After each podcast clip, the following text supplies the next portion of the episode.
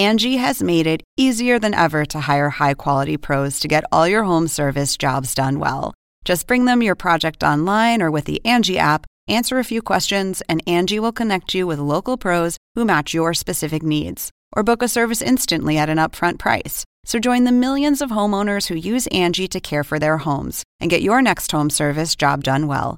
Download the free Angie mobile app today or visit Angie.com. That's A N G I.com.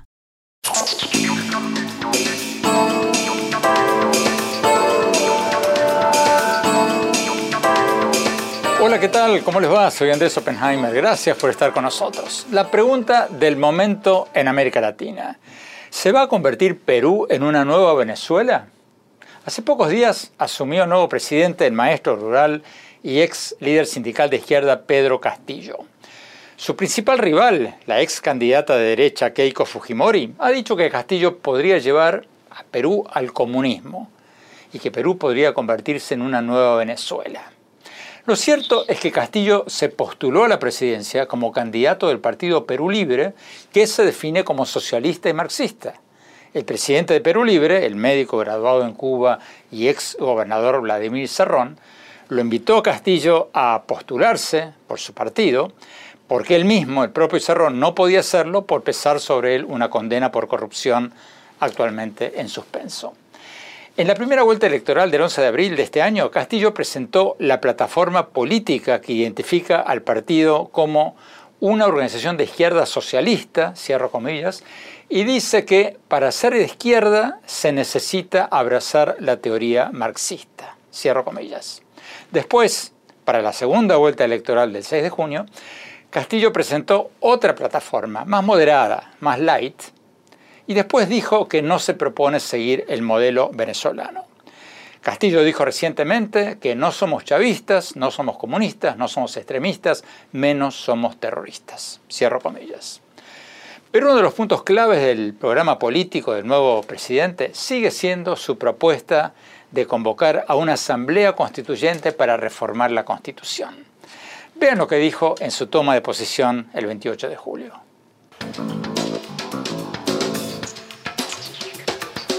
Todos saben, porque así lo hemos manifestado muchas veces, que una de nuestras principales banderas políticas, convertida ahora en una bandera de la mayoría del pueblo, es la convocatoria a una asamblea constituyente que dote a nuestra patria de una nueva Carta Magna que permita cambiar el rostro a nuestra realidad económica y social. Insistiremos en esta propuesta pero siempre en el marco de la ley y con los instrumentos legales que la propia Constitución vigente proporciona. Pero la Constitución peruana dice en su artículo 206 que toda reforma constitucional debe ser aprobada por el Congreso. Cierro comillas. Y Castillo tiene solo 37 de las 130 bancas en el Congreso. Y la oposición peruana dice que esta es una táctica típica del chavismo para poder perpetuarse en el poder y que si Castillo convoca efectivamente una asamblea constituyente, saltándose al Congreso, eso sería una ruptura del orden democrático. Castillo dijo en su reciente mensaje inaugural que va a enviar un proyecto de ley de reforma constitucional al Congreso, lo que sería constitucional, pero no está claro qué va a pasar si el Congreso se le rechaza. Entonces, ¿Va a poder Castillo cambiar la constitución? ¿Estamos viendo el principio de un cambio radical en Perú? ¿O, por el contrario, lo que estamos viendo es un presidente políticamente débil que asume con una minoría en el Congreso y que muy difícilmente va a poder cumplir con su programa sin violar la Constitución? Hoy vamos a analizar todo esto con importantes figuras de la oposición y cercanas al nuevo gobierno. Por el lado opositor, vamos a tener a Pedro Cateriano, ex primer ministro de Perú durante el gobierno de Martín Vizcarra y anteriormente primer ministro del entonces presidente Ollanta Humala. Y por otro lado, por el lado de las figuras cercanas al nuevo presidente, vamos a tener a Francisco Eguiguren, ex ministro de Justicia y un hombre que ha asesorado, ha estado asesorando en las últimas semanas al nuevo presidente en materias constitucionales. Y para tener otra opinión legal sobre la disputa constitucional que se viene, Vamos a tener con nosotros al constitucionalista Ernesto Álvarez, decano de la Facultad de Derecho de la Universidad San Martín de Porres y ex miembro del Tribunal Constitucional. Vayamos directamente a Lima con el ex primer ministro Pedro Cateriano. Doctor Cateriano, gracias por estar con nosotros. Doctor, usted se ha opuesto al nuevo presidente diciendo que no tiene convicciones democráticas, cierro comillas. Pero bueno, en las últimas semanas Castillo ha dicho que, que no, o sea, ha moderado su discurso. Dice que no se propone seguir el camino de Venezuela. ¿Usted le cree ahora o, no le cree? Bueno, para asumir el mando se ha disfrazado de Evo Morales, porque la vestimenta que ha empleado simplemente no existe en el Perú. Su sombrero cajamarquino ciertamente que sí. Y las formas que ha empleado en el Congreso, eh, insistiendo en la convocatoria a una asamblea constituyente, eh, ciertamente ratifican que no cree en el orden constitucional. Ciertamente ha variado porque ha dicho que va a respetar la decisión del Congreso, pero de todas maneras dividir al país en un contexto de crisis me parece sumamente peligroso. Más aún cuando acá eh, ha ganado la elección agónicamente. Cerca de la mitad del país se opone a este cambio constitucional y a la aplicación de medidas populistas que él propone. El hecho de que Pedro Franque esté actuando como vocero en materia económica nuevo presidente y esté siendo mencionado en periódicos como El Comercio como probable ministro de Economía, ¿no es una señal de moderación? La prensa peruana lo describe a Franque como un hombre cercano o con buen contacto con, con los empresarios. Bueno, eso depende cómo se eh, evalúe la situación. Eh, el presidente Castillo ha insistido en un populismo económico, en una intervención del Estado en la economía, no cree en la economía social de mercado. Y lo dramático es que en el Perú ese esquema estatista ya fracasó en dos oportunidades, durante la dictadura de Velasco y en el primer gobierno de Alan García, en donde quebró el Estado peruano. Y de otro lado, la mayor parte de los congresistas que pertenecen al partido de Vladimir Cerrón, que se proclama marxista-leninista, ciertamente no creen en la iniciativa privada como la fuente generadora de la riqueza. Ahora, que ha cambiado Castillo, sí, porque ha señalado que va a respetar a la empresa privada, pero ciertamente la política que piensa aplicar detendrá, paralizará momentáneamente las inversiones en el país. Bueno, asumiendo que Castillo quisiera hacer un giro radical hacia la izquierda, ¿va a poder hacerlo? Porque tiene una minoría en el Congreso, ¿no? Tiene una minoría en el, en el Congreso, pero maneja la caja del Estado. Vamos a ver si eh, cumple a cabalidad y con responsabilidad el manejo prudente de la caja fiscal. No hay que olvidar que en la mayor parte de los casos de las aventuras populistas, se recurre al gasto público, a la impresión de billetes, a la inflación desmedida para eh, simplemente iniciar estas aventuras pseudo revolucionarias. ¿Pero hay dinero en caja en este momento para hacer todo eso? Hay dinero, hay dinero, ciertamente eh, eh, en los últimos meses como consecuencia de la crisis económica que no solo ha afectado al Perú, sino al mundo entero, han disminuido los ingresos fiscales, pero todavía hay dinero para montar una aventura populista en el Perú, ciertamente. Tenemos que ir a un corte. Cuando hablamos, vamos a analizar si Castillo puede convocar a una asamblea constituyente para cambiar la constitución o si eso sería inconstitucional. Y más tarde vamos a hablar con un importante asesor del nuevo presidente. No se vayan, ya volvemos.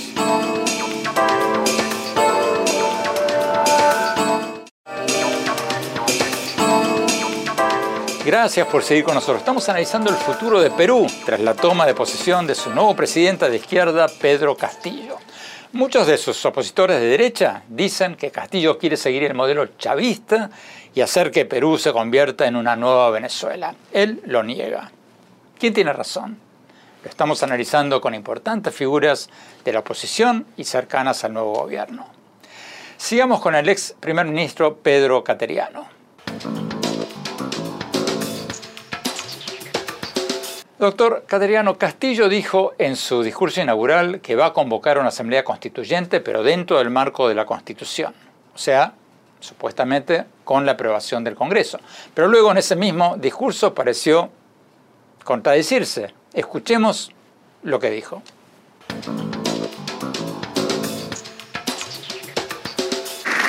Es cierto que la Constitución de 1993 no contempla la figura de una asamblea constituyente, ni la elaboración de una nueva Constitución. Tampoco contempla la atribución del presidente de la República para convocar a un referéndum constituyente. Solo menciona la posibilidad la, la, posibilidad, la reforma parcial o total de la Constitución por parte del Congreso. ¿Quiere ello decir que el pueblo está condenado a seguir prisionero de esta constitución por el resto de sus días? A pesar que la, la, mayoría de quienes votaron en las recientes elecciones y que hoy tiene menos de 46 años no participaron políticamente en la aprobación de dicha constitución, la respuesta sin duda es que no. El poder constituyente originario emana del pueblo y no de los gobernantes ni de las autoridades.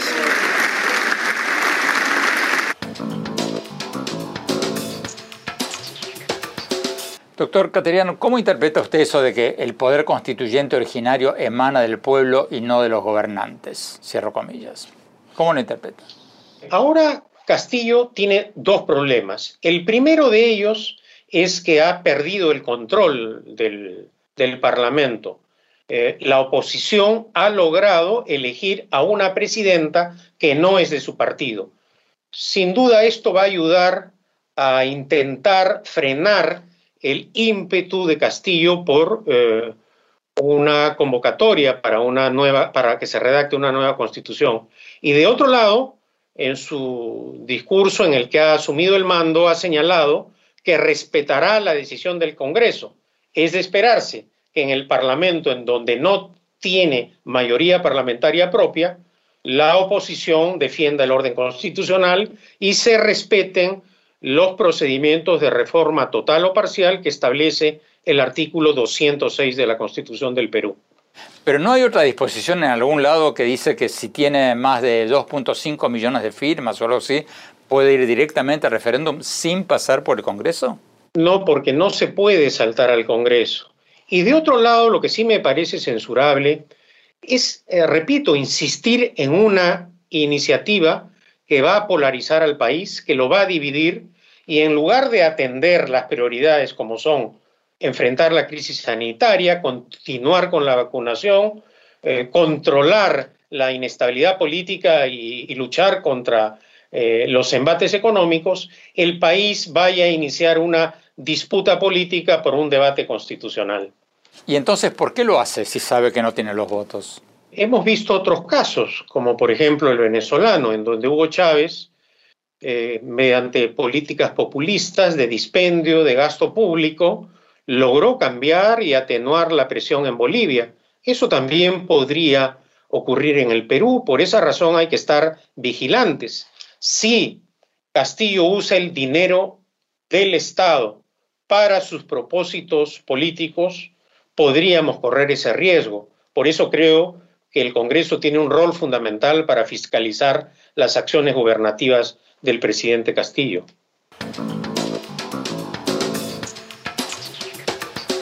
Tenemos que ir a un corte. Cuando volvamos, vamos a preguntarle al abogado constitucionalista Ernesto Álvarez, expresidente del Tribunal Constitucional de Perú, qué va a pasar si Castillo lleva adelante su promesa de convocar una asamblea constituyente. No se vayan, ya volvemos.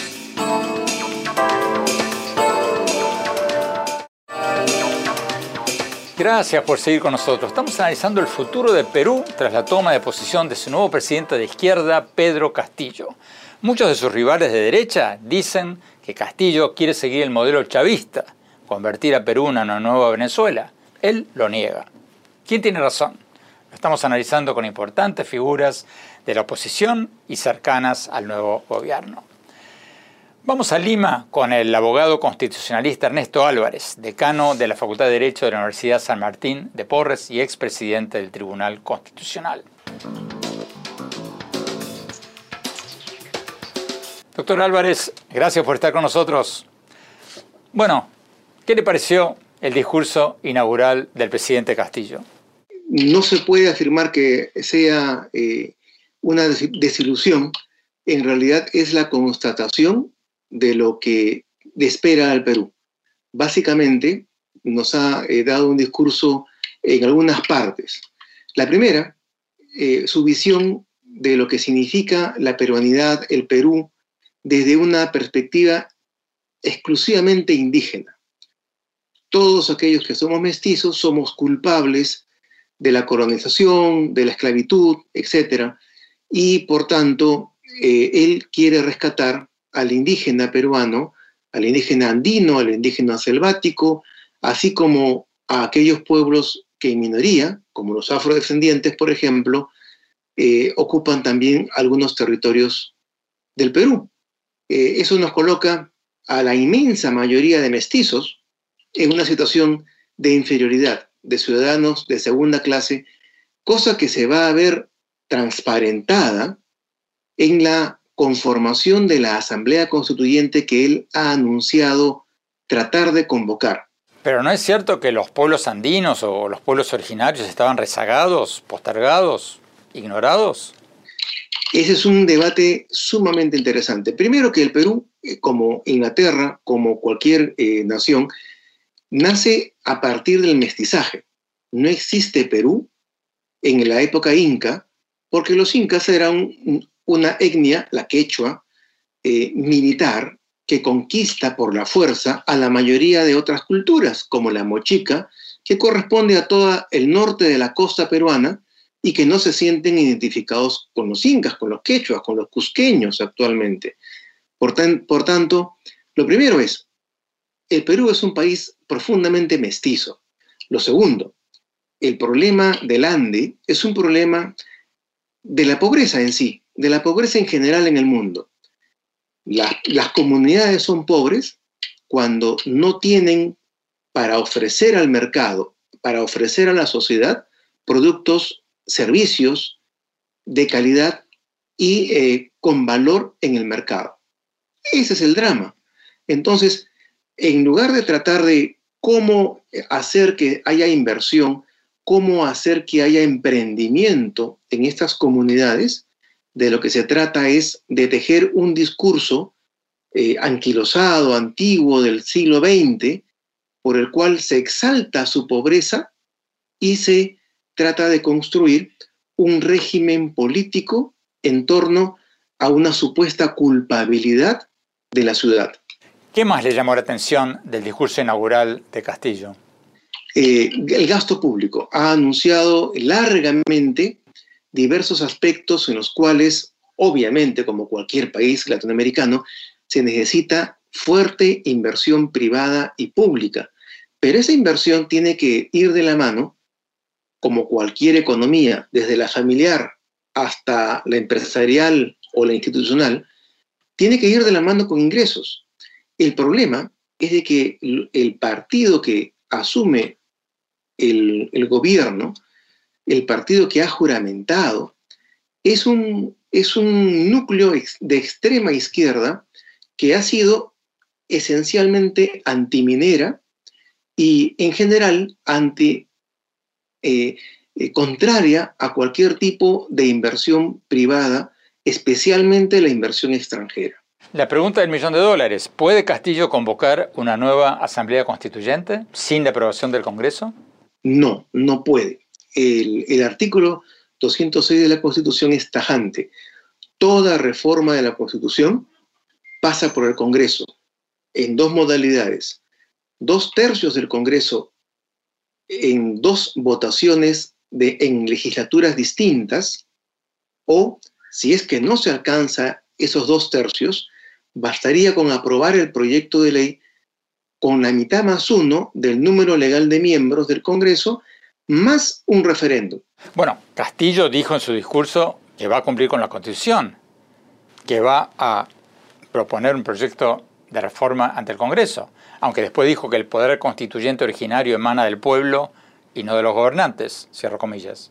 Es una total contradicción. Primero que va a cumplir los procedimientos de esta Constitución, sí, pero no ha jurado por esta, sino por la futura Constitución. ¿Qué hay del argumento de que si Castillo reúne millones de firmas puede hacer un referéndum que apruebe una asamblea constituyente? ¿Puede hacer eso? No, no lo puede hacer porque el referéndum por iniciativa ciudadana está eh, básicamente en la Constitución señalado para iniciativas legislativas que no tienen el rango ni el carácter de reforma constitucional.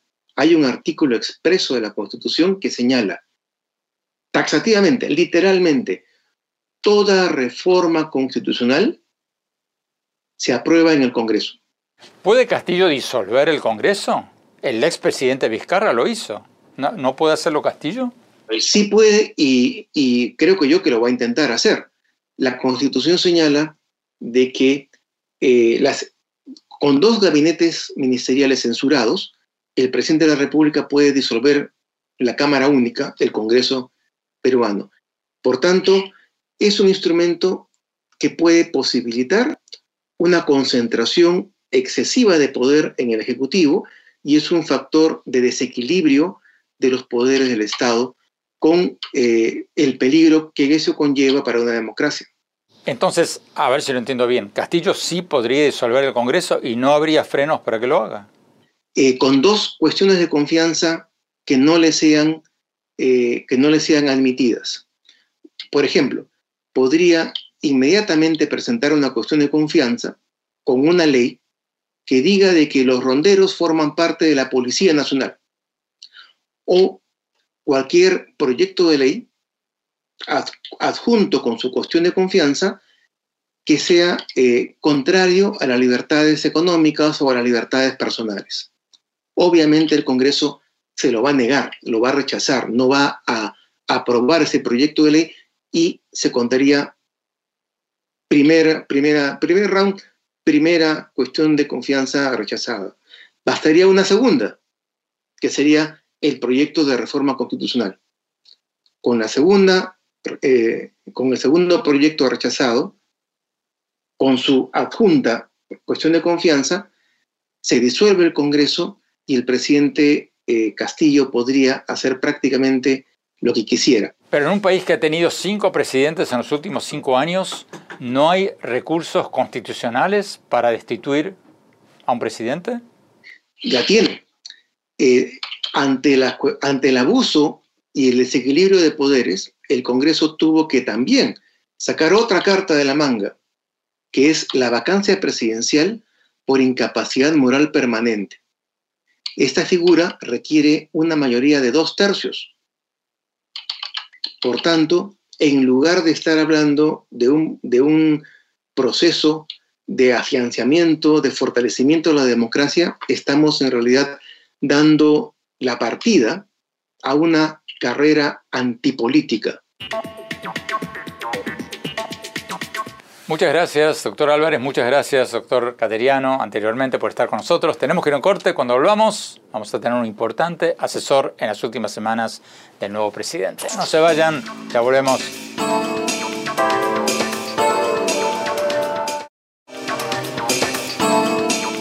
Gracias por seguir con nosotros. Estamos analizando el futuro de Perú tras la toma de posesión de su nuevo presidente de izquierda, Pedro Castillo.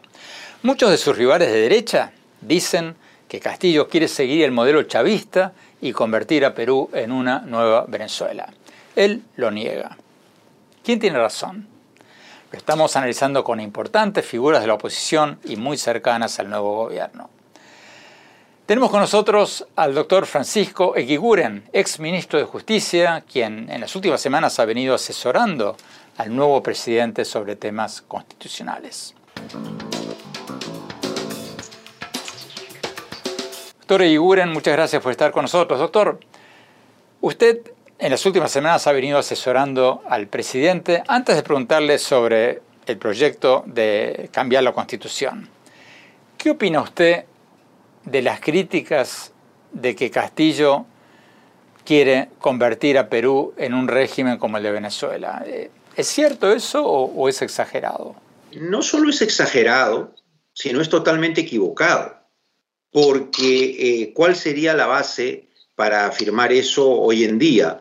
Si bien es cierto, eh, al aparecer en esta contienda electoral que ha tenido dos vueltas, en la primera etapa y por el grupo político que lanzó la candidatura del profesor Castillo, el Partido Perú Libre, que sí tenía, tiene una postura más ortodoxa, marxista, leninista, digamos, a lo largo de la campaña y sobre todo en la segunda vuelta, el ya presidente ha dicho enfáticamente, yo no soy marxista, yo no soy comunista, yo no soy chavista.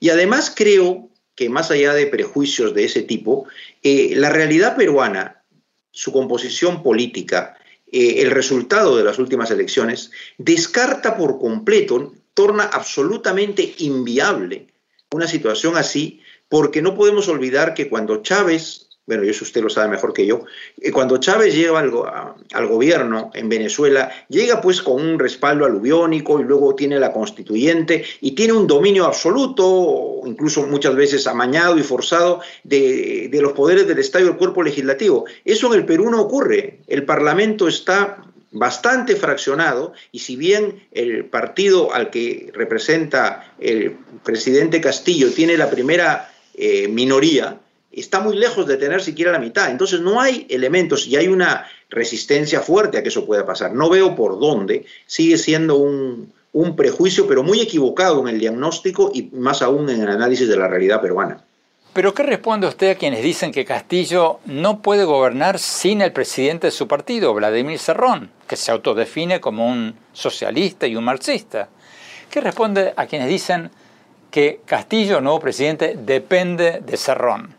hay que reconocer en cualquier parte del mundo, si un candidato llega a la presidencia de la República, acaba de llegar, acaba de tomar hoy eh, posesión formal, lo han proclamado hace pocos días, si un candidato, digo, llega a la presidencia respaldado por un partido político, es evidente que ese partido político y el líder de ese partido político, que no puede formar parte del gobierno porque pesa sobre él una condena judicial de inhabilitación, va a tener influencia, eh, cuando menos eh, inicialmente, pero claro, amplios sectores de la ciudadanía quisieran a un Castillo eh, más liberado, pero no creo que esas cosas toman un poco de, de tiempo. Creo que el presidente Castillo ha demostrado ser un hombre que sabe escuchar, que busca el diálogo, firme en sus posturas, pero moderado en su planteo. Tenemos que ir a un corte. Cuando volvamos, seguimos analizando el futuro de Perú. Y después, mi opinión sobre este nuevo gobierno peruano del presidente Castillo. No se vayan, ya volvemos.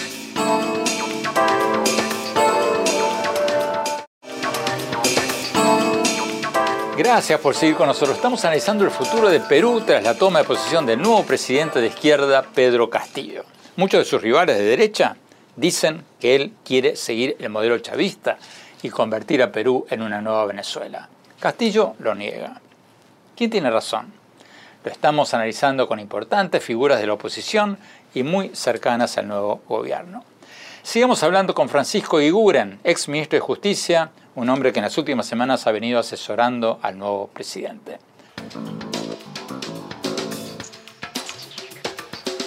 Doctor Iguren, usted es un constitucionalista. ¿Puede Castillo convocar una asamblea constituyente para cambiar la constitución sin la aprobación del Congreso?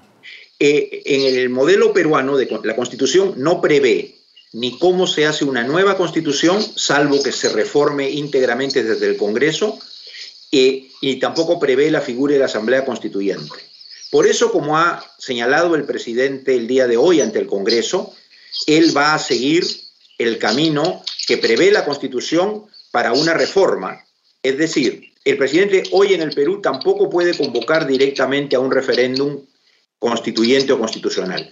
Él lo que ha anunciado es que se va a plantear al Congreso un proyecto de ley de reforma constitucional para siguiendo el camino de la reforma previsto en la Constitución, modificar precisamente la parte de la reforma y agregar un supuesto distinto, no para la reforma parcial o total que hace el Congreso, sino para hacer una nueva Constitución a través de una Asamblea Constituyente cuya propuesta sea luego ratificada en referéndum. ¿Y si el Congreso no lo aprueba? Claro, que es una posibilidad, ¿no? Es una posibilidad.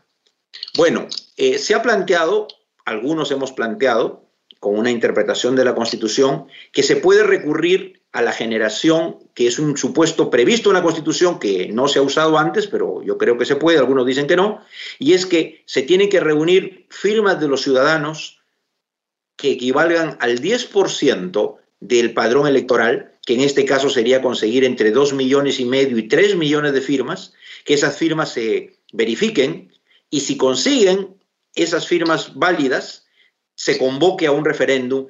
Pero la Constitución no es clarísima en que eso no se puede hacer. El artículo 206 dice que no se puede, dice textualmente que, abro comillas, toda reforma constitucional debe ser aprobada por el Congreso, cierro comillas, por la mayoría. O sea, no dice que hay varias formas de hacerlo, dice que hay una sola forma, con la aprobación del Congreso. Parece que si uno lee solo el 206, en efecto, como usted bien dice, dice toda reforma. Lo que ocurre es que la Constitución tiene otro artículo, el artículo 32, en su numeral 1, que dice que se puede someter a referéndum la reforma total o parcial de la Constitución. Entonces, aquí tenemos un problema de interpretación constitucional, una restrictiva y una más amplia. ¿Por qué supeditar el referéndum, que en el Perú solo puede ser por iniciativa popular? ¿Por qué supeditarlo solamente a la venia o a la aprobación previa del Congreso? Es una interpretación restrictiva. Muchas gracias, doctor Iguren. Tenemos que ir a un corte. Cuando hablamos, mi opinión sobre el nuevo gobierno de Perú, sobre el nuevo presidente de Perú. No se vayan. Hablemos.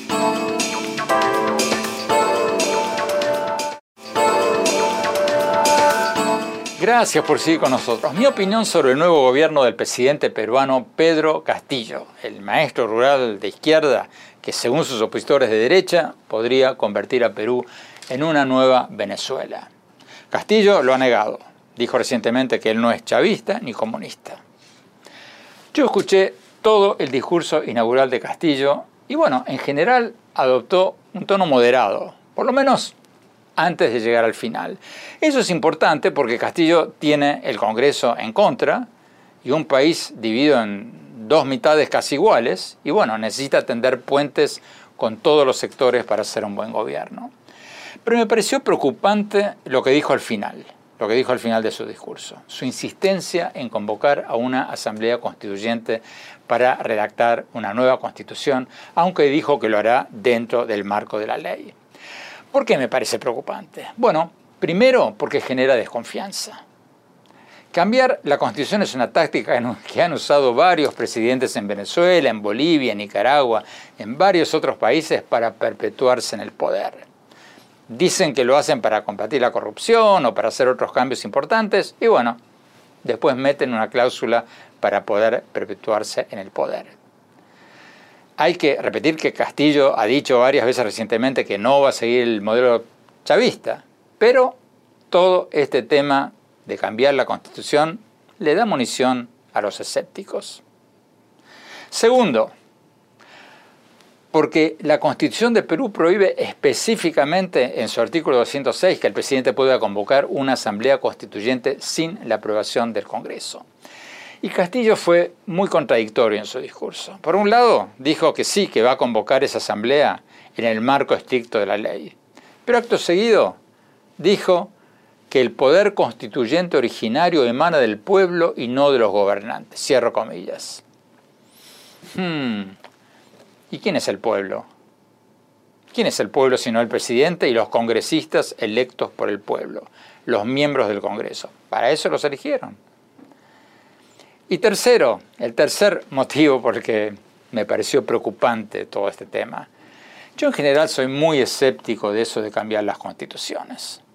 Fíjense que hay varios países que ni siquiera tienen una constitución codificada, como Gran Bretaña, Canadá, Nueva Zelanda, y andan fenómeno. Y hay otros países que cambian la constitución todo el tiempo, como Venezuela y son un desastre. Venezuela ha cambiado su constitución por lo menos 27 veces y es un desastre social.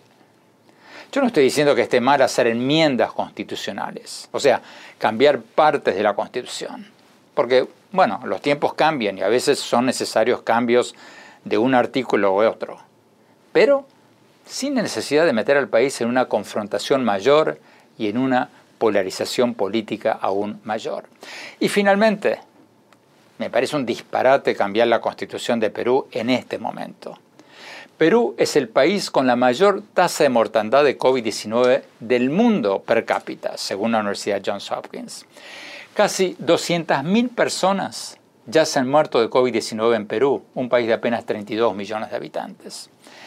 Entonces, ponerse ahora a discutir sobre una nueva constitución en el país con más mortandad de COVID del mundo, los va a enfractar, o por lo menos podría enfrascarlos en una lucha política cada vez mayor y desviar las energías del país mientras la gente se sigue muriendo de coronavirus.